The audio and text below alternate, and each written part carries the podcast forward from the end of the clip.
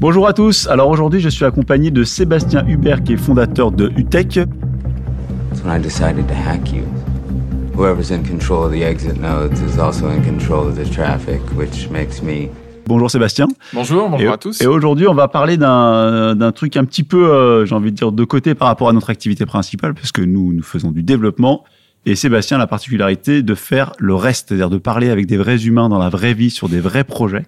Euh, alors, on a tendance à critiquer ça chez nous en interne parce qu'on se dit ah, c'est mal de parler aux clients, mais il y a quand même des gens qui doivent le faire. Et j'ai vraiment la chance de t'avoir aujourd'hui au micro. On a déjà réalisé plusieurs projets ensemble. Et là, je vais pouvoir t'interviewer sur tout ce qui est le, le, relationnel, comment on fait travailler une équipe de développement avec une équipe métier, ce genre de choses. Alors, Sébastien, avant de démarrer, je vais poser la question que je pose tout le temps. Est-ce que tu te souviens de ton premier projet informatique? Alors mon premier projet informatique, c'était au siècle dernier, puisque c'était avant les années 2000. Et en fait, c'était mon premier. T'as connu euh... le bug de l'an 2000. Ouais, j'ai connu le bug de l'an 2000, ouais, en, en, entreprise en plus. et euh, mon premier job, en fait, c'était un, c'était un, un, job d'été à la Poste à Paris, et euh, c'était à division colis avant que le, le, le, le colis euh, n'explose avec Amazon et l'e-commerce. Et en fait, euh, je leur ai développé un petit truc qui pour eux était assez magique. Euh, en fait, ils recevaient à l'époque les, euh, les, données de production des, des plateformes logistiques sous forme de disquettes. Et évidemment, chaque plateforme logistique avait son propre format de fichier. Et donc, euh, j'avais fait une petite appli euh, en VBA, donc sous Excel en fait, hein, où euh, l'utilisateur chargeait sa disquette une à une et je compilais toutes les données et ça mettait à jour son beau tableau de bord. Des disquettes 1,4 mégas? Ah, 3,5, ouais. Oh. voilà, donc donc c'était il y a longtemps. Donc il n'y avait pas encore la mise en réseau où c'était balbutiant. Et non, c'était c'était drôle parce que parce que parce que j'avais ouais moins de 20 ans et et pour les gens qui étaient en place, c'était magique ce que je faisais quoi. Voilà. Incroyable. C'est fou de se dire que ça existait encore comme ça. Avant de passer à la suite, est-ce que tu peux rapidement nous présenter ton parcours et puis nous expliquer un peu c'est quoi UTech, c'est quoi le métier d'UTech Alors moi je viens de, je viens de la technique. Euh, alors j'ai fait des études scientifiques assez classiques.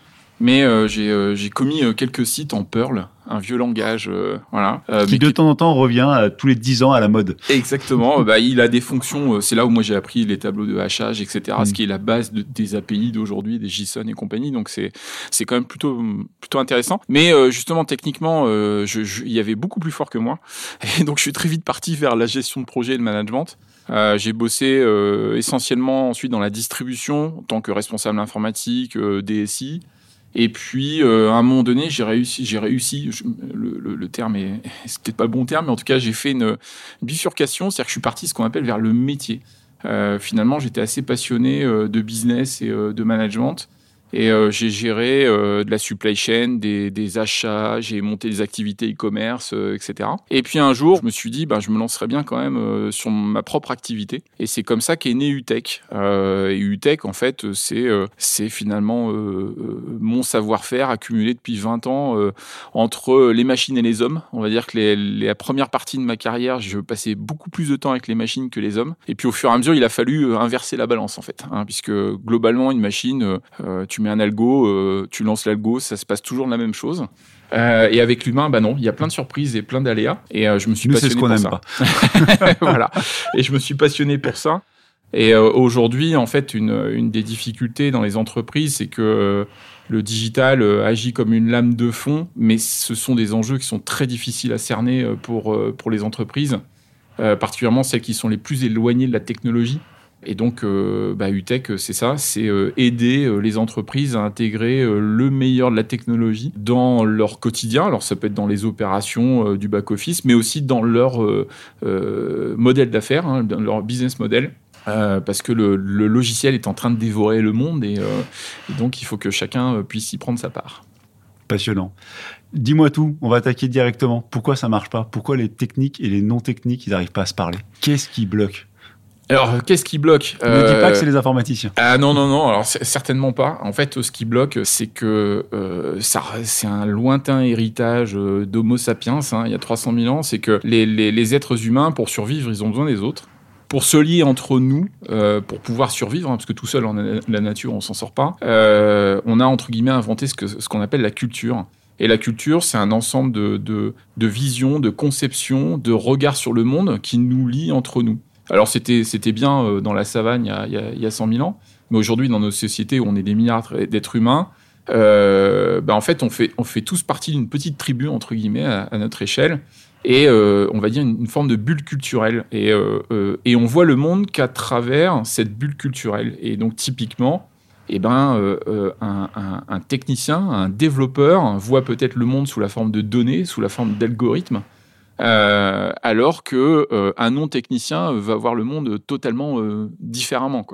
Euh, c'est même un peu une vision euh, politique des choses, mais c'est ce qu'on est. Et euh, du coup, c'est pour ça que ça coince, parce que lorsqu'on n'utilise pas le même langage, c'est des fois, clairement, moi je le vois avec mes clients, ils sont un peu comme Bill Murray dans Lost in Translation. Hein. ils sont totalement perdus. Euh, ils ne comprennent pas, euh, ce qui fait qu'en plus, il y a beaucoup d'interprétations. Euh, si, on, si on croise des gens, qu'on les met dans une pièce, on dit alors, à, votre avis, c'est quoi le cloud Vous avez as autant de définitions que de personnes. Hmm. Alors en plus, nos amis marketeurs jettent le trouble au milieu de tout ça. hein, donc c'est extrêmement complexe. C'est comme la cybersécurité, c'est des notions qui sont très abstraites pour la plupart. Elles sont galvaudées même. Voilà, et, et puis il y a des mots valises. Euh, moi, je travaille sur la transformation digitale. La transformation digitale, euh, euh, bah, des grands éditeurs de RP sont capables de dire qu'ils font de la transformation digitale, alors que moi, je dis à mes clients, il faut surtout fuir ces trucs-là parce mm. qu'en fait, ça, ça, ça, vous rend tout sauf agile, quoi. Donc voilà, donc essentiellement, ce sont des regards différents. Mais c'est un peu comme quand on était au, lycée, si tu veux, où à un moment donné, il y avait une segmentation entre les littéraires et les scientifiques. Tu vois, il y avait une espèce de hein, un schisme gigantesque. Voilà, exactement. Ah, moi, je, on n'a jamais réussi à le combler. exactement. et eh ben, j'ai envie de dire que bah, quand il y a ce schisme-là, euh, finalement, euh, ces mondes-là qui se séparent euh, sur, sur la vision des choses, tu les retrouves dans les projets digitaux, mais justement, on s'est tellement séparés qu'on ne se comprend plus, en fait, quoi. On ne se comprend pas. Mais moi, ça fait écho ce que tu dis parce que quand quelqu'un m'explique un problème, généralement, moi, j'ai une conception de base de données qui vient dans la tête tout de suite. C'est-à-dire que je modélise comme des tables et des relations entre les tables et problèmes. Et c'est vrai que c'est une approche que je pense que en tant que non informaticien, on fait pas quoi. Et c'est ah peut-être plus sain de pas le faire d'ailleurs. Ah oui, oui, tout à fait, tout à fait. Et puis en plus, il y a une il y a une, une particularité, c'est que chez l'utilisateur final, euh, il a tendance euh, à, à, reproduire un existant, donc il va, il va beaucoup exprimer son besoin sur la forme de de je veux un bouton, hmm. euh, bah, je vous ai fait un Excel, merci de me faire l'Excel ah sous forme web. Ça, c'est classique. Ah, ça, c'est le grand classique. et, et, et, en fait, finalement, c'est pour ça qu'il n'y a pas de coupable entre les, les techniciens et non techniciens. C'est-à-dire que chacun est dans son précaré et tout le sujet, bah, c'est d'apporter la valeur de l'un et la valeur de l'autre. Euh, donc justement, aux, aux techniciens d'expliquer qu'en fait, on peut dépasser ce cadre formel euh, du tableau Excel, euh, des lignes et des, et des, colonnes, et qu'on peut totalement revoir sa façon de travailler. Et à l'utilisateur de d'amener une dimension métier plus riche que de la réduire à un bouton. Mais, mais, tu vois, moi, j'aurais tendance à penser que, et là, je, vais faire un petit pic à, l'informaticien euh, que je suis et euh, aux équipes que nous sommes, c'est qu'il y a une sorte qui s'est développée ces dernières années de prétention des informaticiens ou de l'informatique en général. Euh, et il y a peut-être moins d'écoute maintenant du métier. On a l'impression qu'il y a un peu, je sais pas si tu le ressens, mais une espèce de surpuissance de l'informatique dans les entreprises qui, grosso modo, disent bah on le fait, on fait pas en fonction de leur bon vouloir. Et des fois, je me dis il y a, il y a plus cette étape d'aller vers l'autre euh, là-dessus. Et je pense que c'est là-dessus où toi, tu, enfin, on a déjà fait des projets ensemble, euh, où tu as cette capacité à aller euh, réconcilier des gens qui se parlent plus, quoi. Ouais, c'est vrai que le, on va dire que ce soit des DSI ou du, du, développement en interne, en fait, comme quand, quand tu as le pouvoir sur les choses, bah, bon, non, des, des fois le, le, pouvoir monte un peu à la tête, hein, et donc c'est très facile de s'éviter des projets au qui ne nous intéresse pas, euh, sur lequel on n'a pas envie de bosser, euh, euh, sur lequel où des fois il y a une dette, une dette logicielle, hein, le legacy, et on dit bah c'est comme ça et en fait on veut surtout pas le remettre en cause parce que ça, ça ferait trop de désagréments, mais de désagréments justement de, de changement de l'humain. Donc l'humain globalement assez peu de gens ont envie de, de, de le gérer parce que l'humain, c'est beaucoup d'aléas, beaucoup de temps, de communication à passer. Donc, euh, c'est plus facile de jouer au petit dictateur, en mmh. fait. et en informatique, on a cette tendance-là, c'est-à-dire qu'en fait, on, on, impose un logiciel et comme dans un logiciel, il y a peu de manières, enfin, il est pensé pour être utilisé d'une certaine manière, on peut pas dévier. Et c'est vrai que pour le coup, l'humain, il est forcé de s'adapter. Oui, il est euh, forcé de s'adapter, et c'est en ça où le euh, où il faut faire très attention. Et euh, et, et, aujourd'hui, euh, j'en ai fait mon activité, donc c'est vraiment de, de, pouvoir créer euh, ce côté vie ma vie de part et d'autre. En fait, il n'y en a pas un qui doit prendre le pas sur l'autre. Mmh. Et ça, c'est le plus dur parce que nous, et c'est vrai que dans la segmentation du travail telle qu'elle est faite aujourd'hui, en tant qu'informaticien, on rencontre peu les clients. Très peu, ou en tout cas, les clients oui, mais peu les utilisateurs finaux. Et toi, comment tu fonctionnes? C'est-à-dire, tu vas vraiment euh, faire des interviews sur le terrain? C'est quoi la, bonne pratique? Oui, la bonne pratique, c'est ça, c'est euh, euh, perdre du temps pour en gagner. Vas-y, comment on peut faire pour améliorer ça alors? Souvent, mes clients ont un peu de mal avec ça, mais je démarre par plusieurs journées, ce que j'appelle en immersion. C'est-à-dire, de, j'ai un client dans les travaux publics, bah, c'est littéralement mettre les chaussures de sécurité et le casque et d'aller sur les chantiers. Et on a fait un projet ensemble, et je peux vous garantir qu'il l'a fait. Oui, ouais, c'est vrai, c'est du, du vrai, c'est du concret. Et en fait, pourquoi il faut faut faire ça euh, parce que euh, euh, tout, tout, on a tendance en fait dans les, à faire des, des raccourcis. on a tous ce qu'on appelle aujourd'hui hein, ce qu'on appelle les, biais cognitifs. En fait, c'est des raccourcis de l'esprit. On a, on a tous tendance à plaquer notre façon de voir les choses à un contexte. à penser pour l'autre. Donc il faut démarrer par s'immerger dans le métier du client. Alors des fois c'est pas forcément euh, euh, très agréable au sens que euh, c'est, comme on dit, sortir de sa zone de confort. C'est-à-dire que ben, quand on a l'habitude derrière, d'être un, écran toute la journée, tout d'un coup, partir à la rencontre des gens sur un terrain qu'on ne connaît pas, ben, c'est rendez-vous en terrain inconnu, entre guillemets. Et puis on a, on a l'impression de perdre son temps. Et on a l'impression de perdre son temps. Et on se dit, mais moi je sais. comme tu disais, c'est vrai que dans les développements, on a tendance tout de suite à voir le modèle de données, à hmm. voir la conception, à parler euh, tout de suite tuyauterie. Et en fait, voir les gens, il y, a deux aspects. C'est que, un, ça te permet véritablement d'être au contact de la vraie vie. Mm. Donc d'éviter, euh, donc typiquement être au public, euh, bah, les premiers temps on regardait euh, si quand tu es au milieu d'une départementale, je sais pas où, est-ce que la 4G passe? C'est tout bête, mais dans la conception, on va éviter de faire des écrans trop lourds à charger avec de multiples demandes au serveur s'il n'y a pas de connexion. Et puis le deuxième axe en fait, c'est que le fait d'avoir été sur le terrain, lorsque le produit arrive sur le terrain, les utilisateurs disent ah mais moi on est venu me voir, mm. on m'a posé des questions et je retrouve en fait ce que j'avais raconté dans le produit. Mm.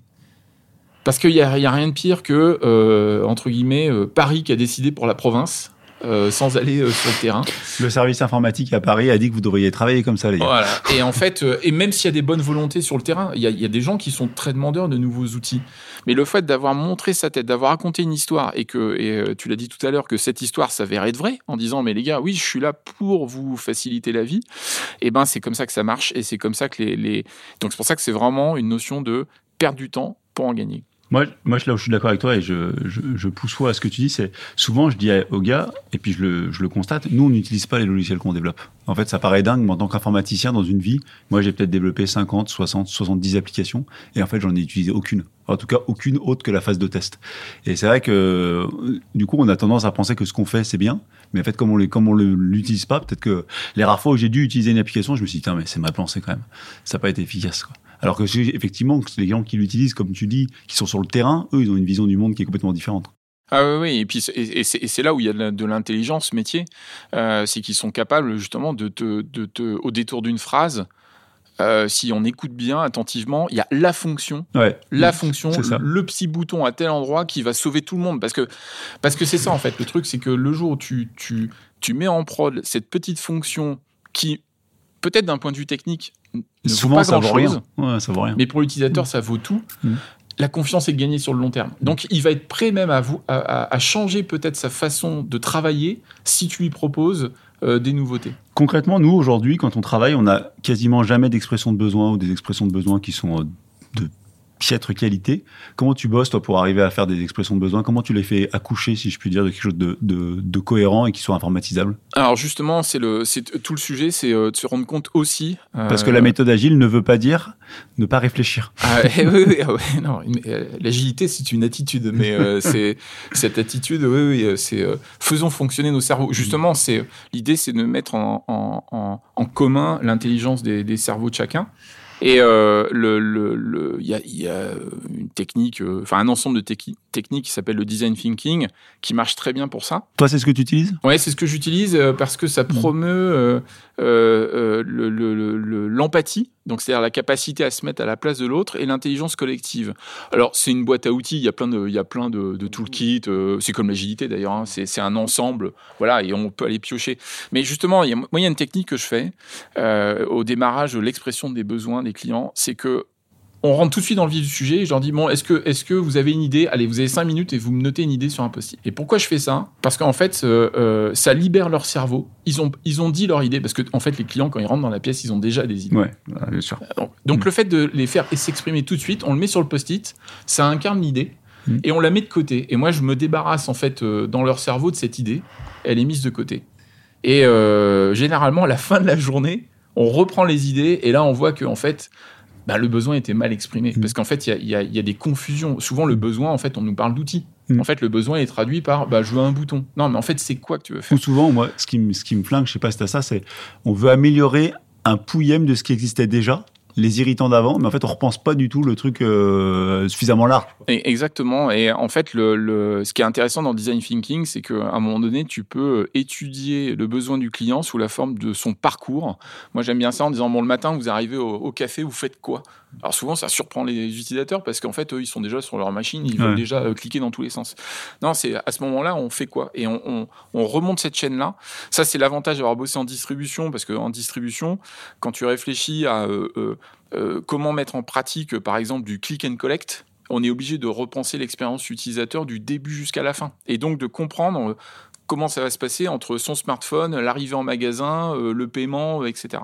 Et donc le design thinking est intéressant pour ça. Mais clairement, tout, tout le sujet, euh, c'est euh, de- de- d'aller derrière les quoi pour les trouver les pourquoi. Et c'est là où en fait se cachent euh, les vraies valeurs. Et c'est là où le, le- le digital a une force euh, incroyable. On peut passer la démultiplier parce qu'on est capable de, de- restituer, de mettre en œuvre en fait des systèmes avec des écrans faits pour les utilisateurs. Avant les écrans, on va dire que c'était entre guillemets la réplication du modèle de données. Ouais.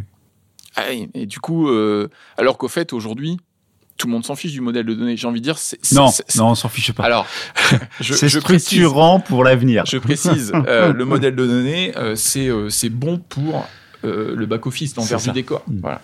Mais finalement, le client final, euh, à savoir que- quelles sont les tables, euh, c'est d'ailleurs, tu, tu- tu vois dans des entreprises, les, les- les- les gens parlent par code de page SAP. Ouais. C'est quand même incroyable. C'est-à-dire que leur vision SAP du métier, a réussi. Ah ouais, oui, ouais. oui, a imposé Attends, att- une codification des pages. Euh, je, je vais, je vais caricaturer, mais c'est comme connaître le code de la salade euh, que tu passes en, Mm. à la caisse. Quoi. Ouais, Donc c'est c'est, c'est, c'est- C'est un non-sens. Voilà. c'est un non-sens. Comment tu fais concrètement pour euh, fluidifier les échanges entre les personnes? Parce que c'est pas le plus simple. On a beaucoup parlé de métier, mais j'aimerais bien aussi t'entendre sur euh, comment tu discutes avec des informaticiens. Alors, bah, discuter avec les informaticiens, euh, c'est euh, l'erreur que je ne fais plus, euh, que j'essaye de ne pas faire. C'est moi aussi de sauter sur la, sur la solution. Ouais. Finalement, très souvent, j'essaie de traduire le besoin quand même, de me mettre dans, dans les baskets du développeur, en disant, mais si, il y a une table, il y a un Mhm. champ, il y a euh, telle page, etc. Mais finalement, je me suis rendu compte à l'usage que parfois mon imprécision, eh ben, générait des questions côté développeur et euh, du coup m'obliger moi à re- reformuler le besoin et à, et à le revoir. Finalement, parfois quand on est imprécis des deux côtés, Mhm. c'est pas plus mal parce que quand on est trop précis, eh ben on saute sur la solution Ouais. et à la fin, t'as, t'as- à la fin, t'as un produit qui est plein de boutons dans tous les sens, mais personne ne les a remis en cause. C'est-à-dire que même le développeur, il dit pas, mais attends, pourquoi tu voulais ça quoi? En fait, pour, euh, pour fluidifier les échanges, euh, moi, il y a quelque chose que je, que, qui m'est resté euh, de la distribution. C'est ce qu'on appelle la symétrie des attentions. C'est-à-dire que lorsqu'on tu formes des gens à la vente, tu leur dis, ben, si vous dites bonjour et que vous souriez, en fait, naturellement, le client, il va vous dire bonjour, il risque de vous sourire. Alors, des fois, c'est un peu plus compliqué, sur, surtout s'il y a des relations commerciales tendues. Mais c'est un peu pareil entre les techniciens et les non-techniciens. C'est-à-dire que euh, s'il y a euh, le- un esprit où on se fait confiance, on peut poser des questions, même idiotes, euh, est-ce que tu es sûr, sans que l'autre le vive euh, comme un déchirement, Une agression. une agression, genre Mm. mais pourquoi il remet en cause euh, mon travail? Normalement, ça se passe très bien. Et en fait, c'est ce qu'on appelle l'empathie. Alors l'empathie, c'est pas la- pas le côté mièvre, sucré. pareil, ça fait partie des mots valises de l'entreprise Ouais. aujourd'hui. Hein, euh, voilà. Mais en fait, l'empathie, c'est une Ça et la bienveillance. voilà, on y vient. en fait, l'empathie, c'est une fonction très simple de notre cerveau. On apprend en imitant l'autre. Donc quand on imite, en fait, on se met à la place de l'autre. Donc c'est ça l'empathie, c'est être capable de dire, mais tiens, en fait, moi je ressens un truc, mais il a pas l'air de ressentir la même chose que moi. Donc c'est pour ça que l'idéal, c'est d'arriver quand même à sortir. C'est pas évident pour les entreprises à sortir cette posture client-fournisseur. Le pire, c'est ça, c'est que si le partenaire technique et tu as vu, je viens d'utiliser le mot partenaire, justement, il doit être partenaire. Mais si c'est un fournisseur technique, ah bah le client, il est en mode, euh, et des fois, puis c'est sous l'angle de, toute façon, j'ai pas le temps, euh, c'est euh, Jordan, il exécute. Et il n'y a rien de pire pour les projets. Puisque. Parce qu'on va dans le mur, l'équipe de dev, elle le sait mais elle n'ose pas le dire. Ah oui, oui, oui, oui, oui. C'est pour ça qu'il faut avoir, il faut avoir quand même cette notion de confiance et d'avoir des, des, patrons euh, qui, euh, qui euh, mettent en valeur les gens qui osent dire chef, je crois qu'on va dans le mur. Et moi, il y a souvent un truc qui me, qui me frappe, c'est nos clients sont souvent plus âgés que les développeurs. C'est une évidence de le dire, mais je trouve que ça induit dans le comportement du développeur une certaine crainte de parler. Et pour la personne qui est plus âgée, euh, une espèce d'autorité qui n'est pas forcément totalement justifiée. Est-ce que tu aurais des conseils à nous donner pour essayer de lisser un peu cette euh, friction qui est aussi due à l'âge? Surtout qu'en plus, le, métier, généralement, il a la capacité oratoire, c'est-à-dire qu'il a une capacité beaucoup plus d'aisance à l'oral euh, vis-à-vis de l'équipe de développement qui sont un peu plus timides et timorés. Et souvent, généralement, ils se font imposer des choses par le client qui sont pas pour le bien du client, mais ils n'ont pas cette capacité à, à, à déjuger ça. Qu'est-ce que tu pourrais leur donner comme conseil? Oui, alors je sais pas si c'est une affaire de génération, mais c'est évident. Alors euh, clairement, je, je vois, c'est que dans les, dans les entreprises, euh, celui qui est à la tête du projet, il y a quand même une volonté pour lui de marquer l'entreprise de son projet. Donc il y a une espèce de, par exemple, je n'aime pas l'acronyme product owner en anglais parce qu'il dit c'est tu es propriétaire du produit. Et, ça, réduit vachement la fonction propriétaire. Donc en fait, ça, n'appartient qu'à toi. Tu as, droit de vie et de mort sur le produit. C'est assez. Euh, bah, ça peut se comprendre quand on est éditeur. Mais c'est vrai voilà, que en interne, je trouve ça très Voilà, quand, quand, derrière on vend des licences à des milliers de clients, des choses comme ça, mais en interne c'est plus compliqué. Alors, euh, je ne sais pas si, si, si, si, y a, comment on peut résoudre ce, ce gap. Clairement, il y a, il y, a, en plus tellement de changements sur le rapport au travail, les valeurs liées au travail, etc., qu'il y a des générations qui ont du mal à s'entendre. Moi, j'aime bien euh, le, le, cette expression chinoise qui dit il n'y a pas d'ennemis, il n'y a que des gens qui n'ont pas déjeuné ensemble. Hmm. Euh, c'est idiot ce que je veux dire, mais, ouais, mais c'est, je trouve ça intéressant, c'est que le fait des fois de se mettre autour d'une table hmm. et de partager ne serait-ce qu'un café, hmm.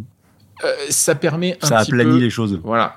typiquement, un client, le client pourrait venir visiter vos locaux. Ouais vous rendez compte fait de plus en plus. Voilà, mm. euh, et, et, vous, de même, en disant, alors même si aujourd'hui euh, c'est, euh, on, on, et pour des bonnes raisons, hein, il y a le télétravail il y a euh, euh, la volonté de pas trop se déplacer aussi. Euh, bah, des fois, envoyer le petit jeune de 24 ans, en effet, peut-être à l'autre bout de la France, chez l'industriel, où ça peut lui faire du bien, parce que ça peut lui ouvrir. Ça lui fait peur, ah mais ça peut lui faire du bien. bien sûr. mais derrière la peur, il y a toujours une meilleure version de nous-mêmes. Tu sais ce qu'on dit. Donc, il faut justement, le, le, le, le, management, il est là pour dire, les gars, vas-y, n'aie pas peur, ça va bien se passer.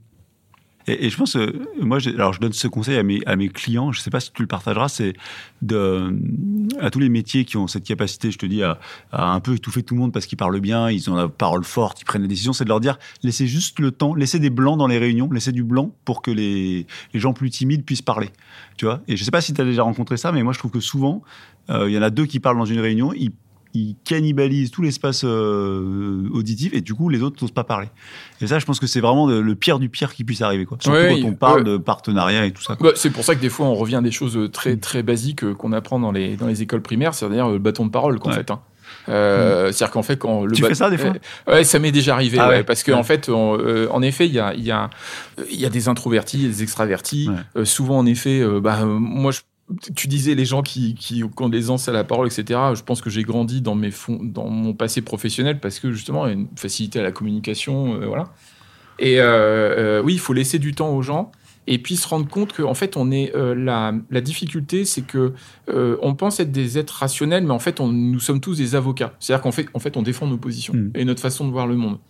Donc c'est celui entre guillemets qui, le dernier qui a parlé qui a raison. Hein. on, magnifie un peu ce genre de, de phrases. Et oui, donc c'est pour ça qu'il faut des facilitateurs hmm. pour essayer euh, de, de, que chacun puisse s'exprimer, que chacun puisse euh, accorder euh, du temps à l'autre, ne pas rire, ne pas ne pas sourire, ne pas mais ce que tu dis, voilà, parce qu'en fait c'est la communiquer. La racine latine c'est la mise en commun. Donc si si les idées ne sont pas mises en commun, on risque pas de progresser collectivement.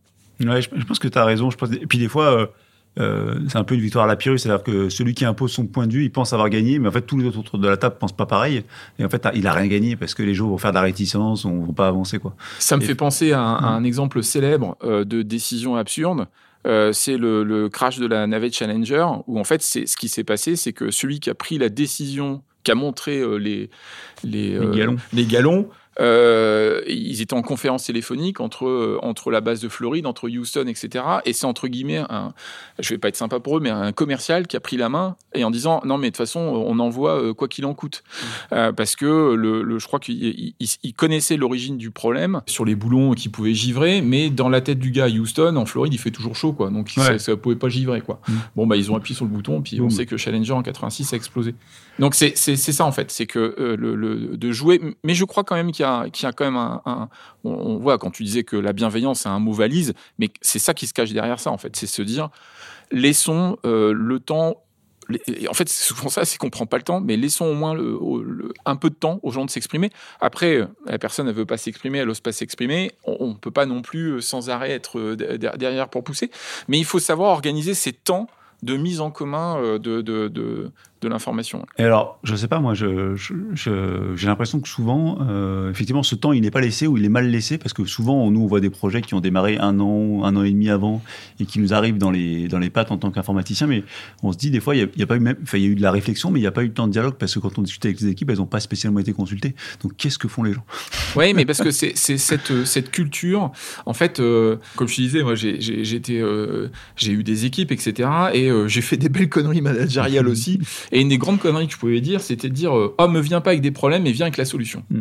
Et en fait, on nous apprend à l'école, etc., à trouver des solutions. Il faut, un, faut solutionner, Mm. etc. Donc, du coup, lorsque tu arrives en entreprise, bah, tu dis, je vais, je vais être euh, euh, valorisé si je viens avec une solution. Donc, donc j'arrive et j'ai des boules avec ma solution. Mm. Euh, sujet suivant, euh, etc. Alors qu'en fait, aujourd'hui, je me rends compte avec le recul que quand les gens viennent avec leurs problèmes, c'est là où en fait il y a de la valeur. Parce que si tu, si tu creuses, tu creuses, tu Mm. creuses, en fait derrière le problème, en fait il y en a, il y en a d'autres, etc. Et, et cette idée de dire mais viens, euh, viens vers moi qu'avec des solutions, Pourtant, c'est un truc qu'on entend souvent dire. Ouais, mais en fait, je pense que Mm. c'est, euh, c'est, c'est. Alors, je, j'ai pas fait euh, une longue étude sociologique sur le sujet, mais je, je pense qu'il y a, c'est c'est une erreur parce qu'en fait, on, on, on va tout, on saute tout de suite à la solution, et c'est pour ça qu'en fait, ce temps euh, de dialogue avec les équipes, etc., se fait pas parce que bah, il y a quand même quelqu'un entre guillemets qui est payé. Moi, par exemple, j'ai une, c'est ce que je dis, euh, je choque des fois euh, certains de mes, mes, prospects en leur disant, mais surtout n'embauchez pas un directeur de la transformation digitale. Alors ils me disent, bah oui, mais il faut bien qu'il y ait quelqu'un qui traite le sujet.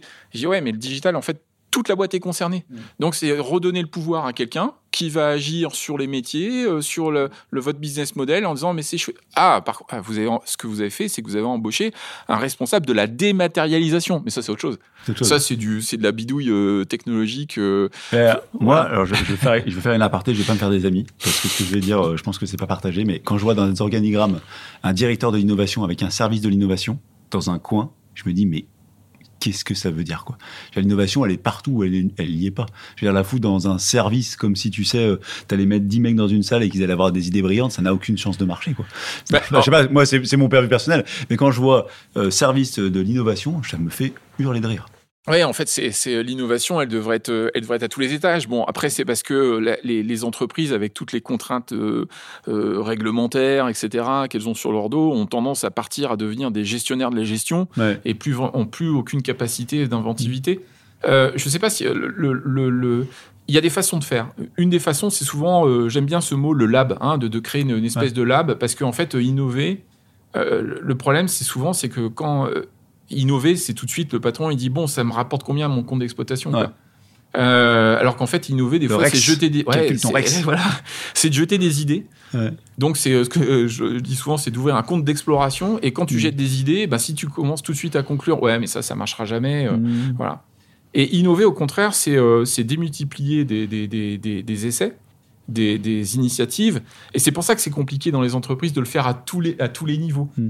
Si en effet le service de l'innovation et euh, bah, c'est eux qui sont derrière le parking là. je Ouais, ça, c'est hors En gros, euh, t'as mis des t'as- t'as mis des mecs, et puis tu tu as le crédit impôt recherche et Ils voilà. sont fait un Fab Lab et ils s'amusent avec des imprimantes 3D Voilà. et tu te dis mais vous faites quoi en fait Et gars, alors que si, si en effet ils sont dans l'entreprise Mm. et que chacun, tu sais, il y a eu une mode de faire euh, ce qu'on appelle les shadow comex, tu sais, de Ouais. faire prendre les petits jeunes et puis de les mettre, voilà, on va vous faire un, c'est un peu comme euh, comment le, le conseil municipal des enfants, quoi, tu Ouais. vois, on- voilà, pour faire découvrir ce que c'est euh, une entreprise.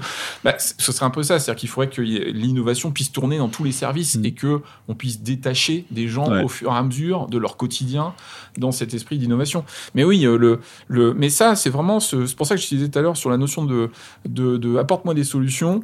Euh, on saute une étape. Alors que finalement, la mise en commun des problèmes, c'est peut-être là où il y a euh, le futur modèle économique de l'entreprise. Ouais, et puis alors, euh, en plus, moi, beaucoup de problèmes, et surtout avec la transformation digitale de manière générale, c'est que ils sont pas cantonnés à un service, ils sont pas cantonnés à... Moi, c'est pour ça que j'aime pas du tout le terme product owner, parce que, en fait, euh, ça n'a aucun sens dans une entreprise. Enfin, il y, a un- il y a un process métier qu'on veut améliorer, mais c'est pas un produit, quoi, c'est autre chose. Et du coup, quand tu crées un product owner, comme tu dis, qui passe son temps à défendre son produit face à d'autres produits euh, d'entreprise, et à la fin, t'avances pas, quoi. Donc, bon, c'est pas, c'est pas, c'est pas, pas mon point ici, mais moi, il y a un truc qui me, qui, que je pense qu'il devrait être fait, c'est qu'il faut réinformatiser les équipes. C'est-à-dire qu'il faut arrêter de, de, vouloir faire un service informatique omniscient et omnipotent euh, qui supervise tout le monde. Je sais pas si tu partages ce constat, mais moi je serais plus dans une approche de dire on a besoin d'un service informatique. Je, je dis pas ça avec des gens qui sont capables de faire l'équipe de développement, tout ça, mais on a besoin aussi d'informaticiens dans les équipes proches du terrain parce que c'est là où en fait ça se passe. Oui, c'est exactement ça. Il y, a, il, y a, il, y a, il y a, dans des très grandes organisations, ils avaient pris un peu ce, ce choix-là avec des chefs de projet métier Ouais. euh, qui étaient directement intégrés avec des doubles rattachements Mm. hiérarchiques pour, euh, pour éviter que euh, les budgets soient tirés en fonction d'un tel un tel. C'est une bonne solution, mais là, moi, ce que je revendique beaucoup avec mes clients, c'est de dire en fait, euh, le, tout à l'heure, je te disais que le, le logiciel est en train de manger le monde, euh, et il le mange tellement que si euh, les services restent éloignés du digital ou qu- qu'ont une culture digitale uniquement utilitariste, eh ben ça marchera pas en fait. C'est-à-dire que le digital, Bah, ça euh, marche temporairement, t'améliores, euh, t'améliores ton, ton, débit de data à la fin de l'année et puis ça s'arrête là quoi. Voilà, et ça va pas plus loin. Et c'est et c'est là où il y a et c'est là où euh, alors euh, en France, si tu veux, depuis euh, 4-5 ans, on va dire qu'il existe maintenant une French Tech euh, pour parler français, euh, mais euh, 95% des entreprises sont très éloignées euh, finalement de cet écosystème digital. Et, et le sujet, c'est plutôt de dire, allez, on, on se place 200 ans en arrière, euh, quand on a créé des industries, euh, on est passé de l'artisanat à l'industrie, euh, on n'a on pas pris des directeurs de l'industrialisation, si tu veux. C'était c'était euh, un, un- un- c'était dans l'ADN de l'entreprise. Et aujourd'hui, il faut que le digital soit dans Mm. l'ADN de l'entreprise. Donc, pour être dans l'ADN de l'entreprise, il faut que tous les services, donc à commencer par comité de direction, soient acculturés au digital. Euh, le digital, euh, c'est justement c'est sortir de ces vieux schémas, euh, la méthode en V, donc c'est de l'agilité, Ouais, et puis il faut sortir de l'informatique de gestion. Parce Oui, qu'aujourd'hui, c'est ça le, le, Ah, le prisme- parles à un- le prisme, COMEX, c'est l'informatique de gestion. C'est on va mettre ça. SAP, comme ça je C'est pourrai ça. avoir mon reporting euh, comme ça, tac, tac, tac, tac. C'est exactement ça. En Mm. fait, les ERP, on a cru. Euh, le, le- le principe de base des ERP, d'ailleurs, on, on voulait un modèle intégré, on voulait une Mm. entreprise intégrée autour de la data. Et en fait, ça a créé des silos Mm. et ça a renforcé euh, les, euh, les, les services de back-office qui ont Mm. pris un pouvoir énorme sur la boîte parce Ouais. qu'il fallait nourrir le RP. Ouais. Donc, enfin voilà, donc quand les gens parlent de rentabilité, ben, moi je serais très curieux de, de lister tous les postes en fait qui sont payés juste pour nourrir un ERP. Ouais. Et toi qui es entrepreneur, on sait qu'on ne gagne pas d'argent avec un E ERP. Non. Non, non, non, ça, ne- ça, c'est un centre de coût.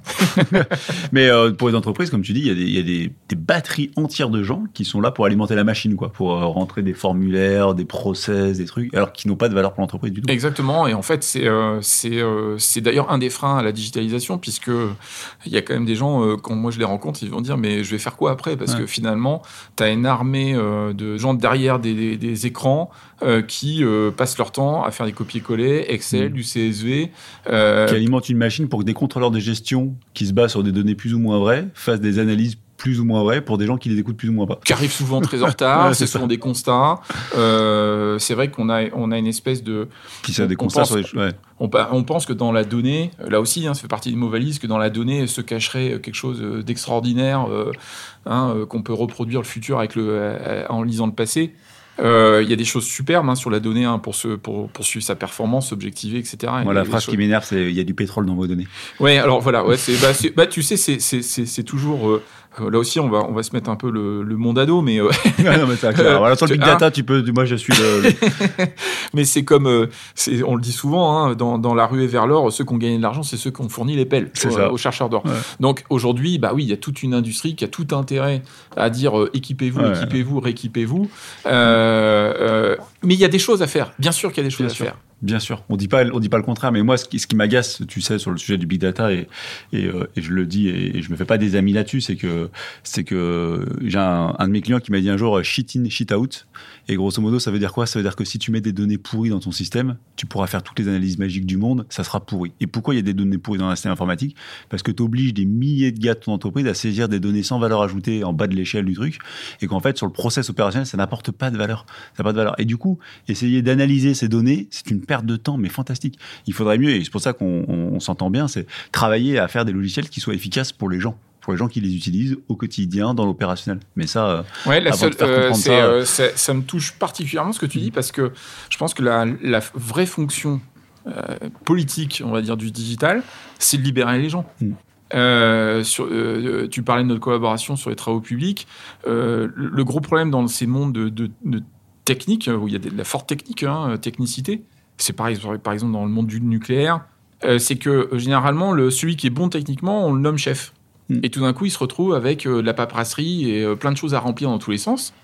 Mais en plus, on, on fait ça sous Excel. Donc en plus, tu prends un gars qui a jamais vu de l'informatique, on ça. le balance là-dessus et on lui dit ah et puis je t'ai envoyé trois jours en formation Excel. Mm. Euh, au bout de deux heures, il est perdu parce qu'en face, Ça on le voilà, il voit pas son intérêt. On fait les choses si on voit son intérêt. Et c'est là la for- la- le, le- le- le succès pour moi du digital, c'est notamment sur le terrain, parce que tu peux donner des outils euh, euh, qui sont dans le contexte Mm. du gars sur le terrain, et il va passer cinq minutes par jour et terminer quoi. Et il passe à autre chose. ouais, mais ce que tu dis, ça peut être vrai que si l'entreprise ne crée pas un logiciel pour avoir des données. Parce que moi, ce que je constate très souvent, c'est qu'on crée un logiciel et la première chose qu'on me dit, c'est parce que j'aimerais pouvoir monitorer, j'aimerais pouvoir suivre ça ou j'aimerais pouvoir analyser ça. Et du coup, tu crées un logiciel et quand tu prends ces trois contraintes de base, eh ben, tu vas faire un truc où tu fais de la saisie euh, en bas pour avoir ton monitoring. Et c'est pas du tout pensé par ben, on, vient, on vient rarement nous dire, écoute, tu vois l'opérationnel en bas là, il faudrait que tu lui fasses un logiciel pour l'aider, lui. Pas, pas moi en tant que dirigeant, mais lui, tu vas l'aider dans son terrain. Et ça, c'est une phrase que tu entends très peu. Ouais, très très, peu. Très peu, parce qu'on crée un logiciel pour créer des données. C'est Alors qu'en fait, à la base, un logiciel, c'est fait pour aider le mec qui est dans sa vraie tâche, quoi. Ouais, Et ça, euh, c'est un vrai travers, quoi. Ouais, c'est tout à fait vrai.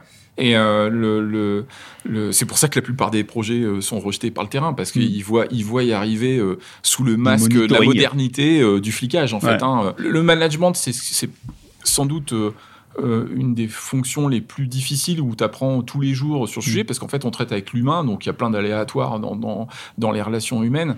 Et euh, euh, donc, c'est très tentant de dire Ah, euh, ils suivent pas le process. Allez, on leur met un truc là, et puis tu vas me remonter la donnée GPS, le truc, le Mhm. machin, et puis on va commencer à, à sortir des données. Tout ça pour que le, le- le- si tu avais juste interrogé la personne, elle peut t'expliquer le matin pourquoi elle attend euh, avec son camion euh, pendant des heures avant de partir. Quoi. Ouais. Donc euh, voilà. Et les données, les données ne nous montreront pas le réel de ça. Les Non. données, elles montreront ce que tu as monitoré, mais elles montreront pas le quotidien du gars, quoi. Et, euh, et le problème, c'est que tu te crées, euh, moi je vois beaucoup dans les services d'entreprise, la data, les machins, ils se créent une abstraction de ce que fait leur entreprise, mais c'est pas du tout ce que fait l'entreprise. Tu leur, comme tu dis, tu demandes à Marcel à la machine à café ce qu'il fait, euh, il va t'expliquer son vrai problème, quoi. Et c'est pas de saisir des données dans un logiciel qui va l'aider, quoi. et ce qui fait que du coup, le fossé s'élargit de plus en Ouais, plus. le fossé s'élargit. On dérive, on dérive. Euh, moi, j'avais envie de te poser la question. Alors, tu travailles beaucoup en agilité. On va pas le, évidemment, euh, on, on critique pas toujours tout avec euh, Sébastien. Euh, la question, c'est est-ce que tu peux nous donner quelques travers de la- de l'agilité? Alors, moi, j'en aurais des, des milliers, hein, mais les tiens, ce que tu ressens et, et comment on peut un peu les, les corriger? Bah, L'agilité, j'ai envie de dire, on, on devrait garder que le manifeste de départ. Hein, Mm. et puis jeter tout le reste, c'est-à-dire que Ouais. euh, non, mais alors après, a- je vais caricaturer, mais moi quand on me parle de, de, de Scrum Master, euh, je vois le maître du jeu dans Donjons des Dragons, quoi. Donc Ouais. euh, Mm. euh, c'est, ça me paraît euh, toujours un peu surprenant. Non, ce qui est, ce qui est la, la grande difficulté, c'est que euh, on va dire même la- la- l'agilité au fond fondamentaux, c'est beaucoup d'autonomie. Euh, c'est beaucoup de, il y a une espèce d'humilité en fait, hein, de dire, euh, ben en fait, on sait pas tout, on sait pas sur quoi on va tomber, Et euh, dans l'informatique, euh, bah, à tout moment, en fait, on peut arriver sur un petit bug, sur, sur quelque chose qui va nous emmener, nous éloigner de ce qu'on voulait faire. Et le, le, problème, c'est que bah, l'entreprise, ce monde plein d'incertitudes, elle n'aime pas. Donc, on a créé des méthodes dites agiles. Mm. Donc, on a, on a fait de la méthodologie. On fait passer des gens avec des, des, des, des diplômes sur ce sujet-là, tout ça. Je ne les mets pas en cause parce que c'est important d'avoir des d'avoir des, des, des abacs, des mm. façons de voir le monde, etc. Mais la grosse difficulté, elle est là. Par exemple, moi, le sprint, euh, le sprint, si le sprint, c'est pour, en fin de sprint, c'est pour contrôler ce que le gars a réalisé, on revient à l'ancienne méthode de euh, Jordan et j'exécute. Alors que ce qui est dans le sprint, c'est plutôt, moi, ce que j'aime dans le sprint, c'est on partage ce qu'on a découvert. Mm. Ah, au fait, les gars, regarde, euh, etc. Et euh, surtout, c'est que ça met en avant quoi? C'est que bah, un développeur, oui, il a besoin d'être tranquille un peu dans sa bulle euh, technique pendant mm. quelques jours, quoi. Et que si on est derrière son dos en disant alors, alors ça sort, ça sort, ça sort, ça sortira jamais, quoi. Donc voilà, donc euh, essentiellement, l'agilité, c'est dès qu'on met une méthode en place, et tu l'as dit tout à l'heure avec, avec, ton regard sur les données, ça nous coupe de la réalité, en fait. Mm. Ah bah ça, et à la fin, on fait plus que de la méthode. On fait de la méthode. Et tu remets de chart. et tu remets une couche de management. Agile, après on se fait une daily. Après on se fait. Euh... Donc tu as un développeur, mais tu as euh, trois couches euh, de management au-dessus. C'est ça. Et là, on retourne. Ce qui est fou, c'est que la nature a horreur du vide parce qu'on recommence exactement ce qu'on détestait dans les, dans, les trucs. Exactement. C'est ça, moi, ça m'en fout. Exactement. Donc c'est voilà, moi j'aime bien utiliser euh, en disant cette image, l'agilité, c'est l'aigle. Et l'aigle, si tu veux, il vole pas, hein, il, plane en fait. Hein, il cherche les courants d'air mmh. ascensionnels, etc. C'est ça l'agilité c'est de faire le moindre effort et donc euh, de, de s'aménager euh, du temps euh, pour, pour gérer l'imprévu. Ouais, pour, pour, pour bosser, quoi. Parce qu'il y a un moment, il faut que faut qu'on fasse des choses et pas que de la méthodologie pour de la bah, méthodologie. la méthodologie, ce que c'est, c'est ça. C'est, on trouve pas de pétrole en forant une carte. Hein. Donc, c'est pas parce que tu as la méthode que tout d'un coup tu deviens agile. C'est un état d'esprit, c'est une façon de voir le monde. Mais ça, ça demande un, certain lâcher prise. Alors maintenant, on nous, a, on nous a inventé l'agilité à l'échelle. Ah oui. parce que, on est très fort. Quand, quand, ça marche pas, il faut toujours qu'il y ait un mec qui te sorte un nouveau terme marketing, tu sais, pour dire non, parce que vous le faites pas correctement. Ouais, et puis on a. il y a des, il y a des, y a des ayatollahs de l'agilité. Ah, bien sûr. Il faut toujours plus. Il faut toujours plus. Si, si ça marche pas, c'est parce que t'as. Alors toi, tu, en tant que développeur, tu leur dis. En fait, ce qu'il me faudrait, c'est un peu une spec parce que c'est rigolo d'être agile, mais il faut quand même qu'on sache un peu où on va. Et là, on te répond non, non, non faut être agile, encore plus agile. comme si, comme si l'agilité pour l'agilité allait créer quelque chose. Ben non. clairement, c'est de l'ordre de la pensée magique. C'est la pensée magique, exactement. bon, on va, on va conclure. Euh, parce qu'on pourrait continuer pendant des heures, mais je, vais conclure sur la question que je pose tout le temps et, que j'aime poser parce que j'interroge que des personnes qui sont un peu amoureux de ce métier d'une manière ou d'une autre. Est-ce que tu as encore euh, quelque chose qui te fait rêver en informatique? Alors ça peut être euh, de la technologie, ça peut être du management, ça peut être un rêve de projet, ça peut être quelque chose, quelque chose qui te fait encore rêver. Et quand tu te lèves le matin, tu te dis j'aimerais bien voir ça avant de partir à la retraite. Alors en fait, c'est, c'est oula la retraite dans longtemps j'espère. euh, non mais pour pour euh, ça va te surprendre, mais en fait plus plus j'avance justement dans, dans ce travail-là et, et, et moi je suis devenu euh, moi je suis geek en fait. Mmh. C'est, c'est étonnant. Je trouve que plus on fait de technologie et euh, plus des fois on s'en entre guillemets désintéresse. C'est-à-dire que le côté euh, le côté euh, dopamine tous les jours. Ah, t'as vu, il y a ci, il y a ça, il y a le Web 3, qu'est-ce que t'en penses? Ouais, les NFT, voilà, je, je, je, je m'en désintéresse. Alors, c'est, c'est, je, je, regarde tout ça attentivement. mais en fait, le truc, c'est que les révolutions, si tu veux, elles sont toujours évidentes après coup. Hmm. Hein, et puis ceux qui nous font des prédictions sur le futur, euh, bah, c'est parce qu'ils en font beaucoup, qu'il y en a peut-être une qui se révèle être, euh, être vraie. Non, moi ce que, ce que, ce que j'aimerais plutôt, c'est que qu'on arrive à, retrouver euh, la juste dimension de ce que doit être le progrès. C'est-à-dire que l'innovation, elle est assez neutre hein, finalement. Tu vois, avec hmm. l'atome, bah, on peut faire l'énergie nucléaire décarbonée comme de, de, balancer des missiles nucléaires hmm. sur la tête des nations. Donc euh, la question de la techno, euh, j'ai pas de rêve technologique. Ce que, ce que, ce que j'aimerais en tout cas, c'est que on n'y succombe pas, que c'est pas un nouveau dieu. Euh, quand je vois, je vois, je suis papa, donc j'ai un, petit garçon de 10 ans. moi, ce qui m'effraie justement, c'est qu'il rentre trop. Mmh. C'est fou, hein, dans, dans, cet univers 100% digital parce que parce que derrière derrière on en devient très très vite esclave en fait hein. donc non mon rêve je, je, je suis peut-être un petit peu un petit peu euh, poétique euh, ou romantique, euh, mais ce serait de trouver cette juste place dans ces outils qui sont assez extraordinaires, mais de trouver leur juste place. Quoi.